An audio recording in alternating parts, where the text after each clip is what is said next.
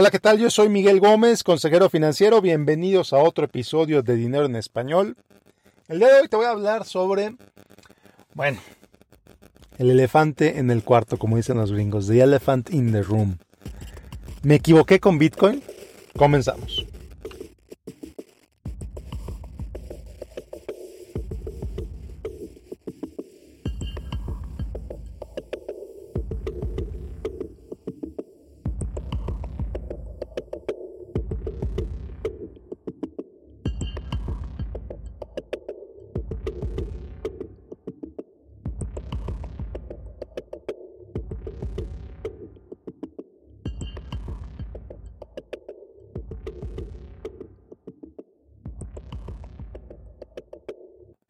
Bueno, pues el bendito Bitcoin.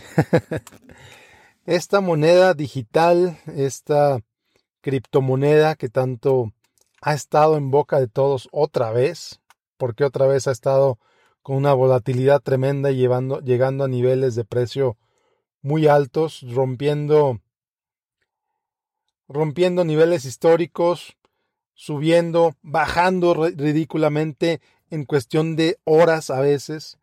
Eh, te estoy grabando esto después de que el, el 21 de febrero, hace exactamente 7 días, llegó a 57 mil, casi 57 mil 500 dólares por Bitcoin. Y al día de hoy, pues está 44 mil, una caída brutal de 13 mil dólares en 7 días. Y antes de eso, pues, hace un año, hace un mes, Hace un mes el Bitcoin estaba en 33 mil dólares por unidad. Si nos vamos a un año, pues hace un año el Bitcoin pues, apenas figuraba, ¿no? Otra vez, después de que llegó a 17 mil dólares hace dos, tres años, se cayó a 9 mil, empezó a subir rápidamente, llegó a 34 mil, cayó a llegó a 40 mil, cayó a 32, subió otra vez, bajó otra vez, etc. Entonces, bueno, me equivoqué con Bitcoin, me equivoqué sobre mi perspectiva de Bitcoin. Yo empecé a hablar de esto por ahí de 2017. La primera vez que alguien me habló de Bitcoin fue en 2013, cuando muchísimo antes de que figurara en los medios. Yo te podría decir, si hubiera invertido en Bitcoin, si hubiera comprado mil dólares en Bitcoin, hoy tendría X mil millones o lo que sea. La verdad es que no lo hice. Y la verdad es que al día de hoy sigo sin invertir un solo centavo en Bitcoin. Sí ha subido muchísimo de precio, sí muchas empresas están comprando millones de dólares en Bitcoin, ya hace unas semanas hice un episodio sobre esto. Sí, efectivamente, eh, están comprando mucho y la demanda sigue subiendo, cada vez nombres más populares están comprando Bitcoin, Tesla, por ejemplo, y muchas más empresas aseguradoras, etcétera, están anunciando con bombo y platillo, bombo y platillo que compraron X cantidad de millones de dólares en Bitcoin. Wow, fantástico. ¿Y esto qué hace? Pues evidentemente esto hace que los medios lo mencionen. Esto hace que más gente lo compre. Esto hace que el precio vuelva a subir. Entonces, bueno, vamos a regresarnos unos cuantos años. ¿Qué dije yo de Bitcoin cuando empecé a hablar de Bitcoin. Dije, número uno, que es altamente volátil. Es un instrumento altamente volátil. Y si te regresas dos minutos aquí en este podcast, vas a ver que efectivamente sí lo es. ¿Qué quiere decir volátil? Que sube y baja mucho de precio muy rápido. Es un movimiento de sube y baja. Es como una montaña rusa. El Bitcoin es como una montaña rusa que sube y baja a velocidad increíble. Entonces una volatilidad tremenda. ¿Eso ha cambiado? No. La realidad es que eso no ha cambiado en los últimos años. Si acaso, se ha exponenciado esa volatilidad. Esa volatilidad ha crecido muchísimo.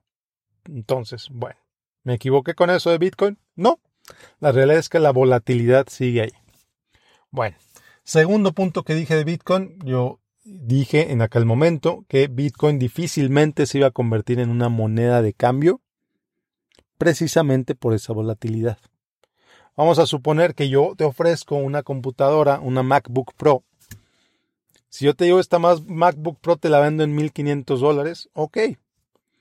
Vas a pagar 1500 dólares si la compras hoy, si la compras mañana, si la compras en seis meses, si la compras el momento que sale, etc. ¿Cuándo baja de precio la MacBook Pro? Cuando sale un modelo nuevo. Punto. Así de sencillo. Si tú quieres comprar una MacBook Pro en California, o si la quieres comprar en Nueva York, o si la quieres comprar en Florida, si la quieres comprar en Nebraska, la computadora te va a costar lo mismo.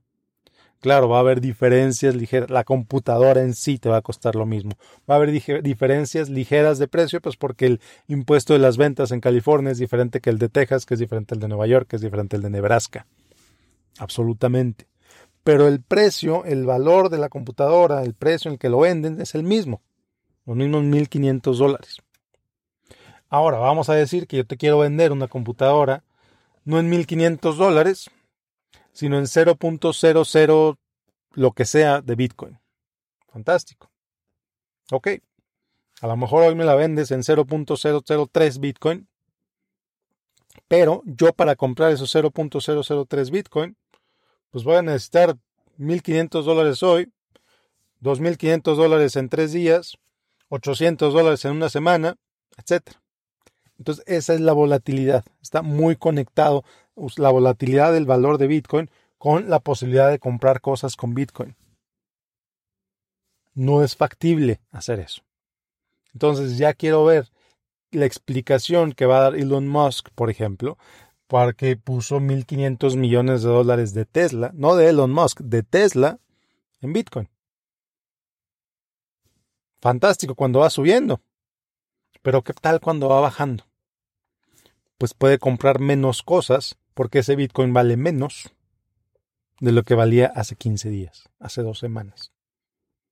Ayer. Entonces, vienen tiempos interesantes con Bitcoin ¿Me equivoqué en ese punto de vista? No, la verdad es que no me equivoqué. Bitcoin sigue siendo igualmente difícil para usarse como instrumento de cambio. Que eso es lo que es una moneda, eso es lo que es un dólar, eso es lo que es un peso, es un instrumento de cambio en el que ambas partes están de acuerdo sobre el valor de ese instrumento. ¿No? Bueno, tercer cosa que dije de Bitcoin, que si ibas a invertir en ello, que usaras un porcentaje muy pequeño de tu riqueza, máximo el 5%. Máximo el 5% de tu riqueza, invertir en Bitcoin o en criptomonedas o en otros instrumentos exóticos. ¿Me equivoqué con eso? No, la realidad es que sigue siendo mi misma recomendación. Si vas a comprar Bitcoin, no le metas más del 5% de tu dinero. No le metas más del 5% de tu, de tu patrimonio. Y esto es bien importante. Lo que viene es bien importante. Lo que estoy a punto de decirte es bien importante. Tienes que determinar un precio en el que vas a salir. Porque, vamos a decir, tienes un patrimonio de 100 mil dólares, compraste 5 mil dólares en Bitcoin hace X años, y ese Bitcoin ya no vale 5 mil, ya no es el 5% de tu patrimonio. De pronto ya es el 25% de tu patrimonio, porque ha subido tanto de precio. ¿Qué haces en ese caso? Vender. Vender cuando llega a un nivel alto. Que tú determinas ese nivel alto. Yo no tengo por qué determinarlo porque ni siquiera sé quién me está oyendo. Pero tú determinas ese nivel de precio en el cual vas a vender alto vender alto, tomar ganancias. Y si tu patrimonio neto, vamos a decir, ya pasó el tiempo, ya ahorraste, ya compraste otras cosas, ya tienes una casa, tu patrimonio neto ya no son 100 mil, ya son 500 mil. Fantástico. ¿Cuánto de eso es Bitcoin? ¿20%? ¿15%? ¿Vas a tener que vender? para que sea otra vez máximo 5% de tu patrimonio neto. Oye, pero Miguel, ha subido muchísimo, ¿por qué me estás diciendo que venda? Precisamente porque ha subido muchísimo, para que tomes esas ganancias. Para que tomes esas ganancias y puedas usar ese dinero para otras cosas. Para invertir en otro tipo de instrumentos, quizá más seguros, quizá de menos riesgo. Porque, y esto le pasó a alguien que yo conozco. Alguien que yo conozco compró X inversión. en 10 dólares, por decir algo. No voy a dar identificación clara porque no se trata de eso. En el momento que la compró, esa inversión representaba una porción muy pequeña de su riqueza. Bueno, pues ¿qué pasó? Resultó que esa inversión explotó, subió muchísimo de valor, subió casi 10 veces su valor. Le dije a esta persona, te sugiero que vendas, toma ganancias. Oye, pero no, no quiero vender porque va a subir todavía más. Ok. ¿Qué pasó? Esta persona no tomó ganancias. Esa inversión tronó, tronó, se fue para abajo y ahora apenas recuperó un poco más de su inversión si desea vender hoy. Entonces, es bien importante que definas parámetros de venta y parámetros de compra inclusive. Si dices, ¿sabes qué? Estoy convencido de esta inversión, la que sea, si baja tanto voy a comprar más. Si sube tanto voy a vender.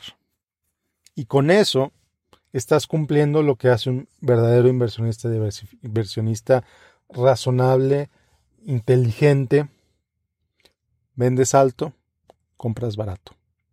Vendes caro, compras barato. No importa si es Bitcoin, no importa si son bienes raíces, no importa si es X, Y o Z, acciones de Tesla, acciones de Apple, lo que sea.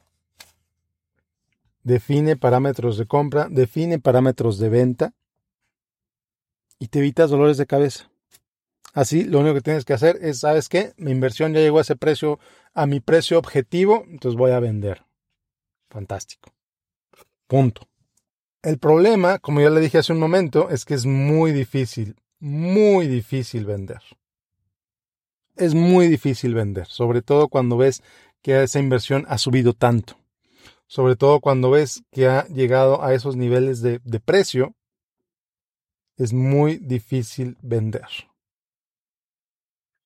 Entonces, como inversionista disciplinado, como inversionista inteligente, tienes que tener bien claro, tienes que tener bien claro desde el principio, desde que compras esa inversión, no importa si es con el 5% de tu patrimonio o menos. ¿Sabes qué? Voy a vender. O, por otro lado, si dices, ¿sabes qué? Estoy súper convencido de esta inversión, estoy tan convencido de esta inversión que no la voy a vender en 10 años. Ok. Pero tú ya definiste desde el principio cuándo la vas a vender en 10 años.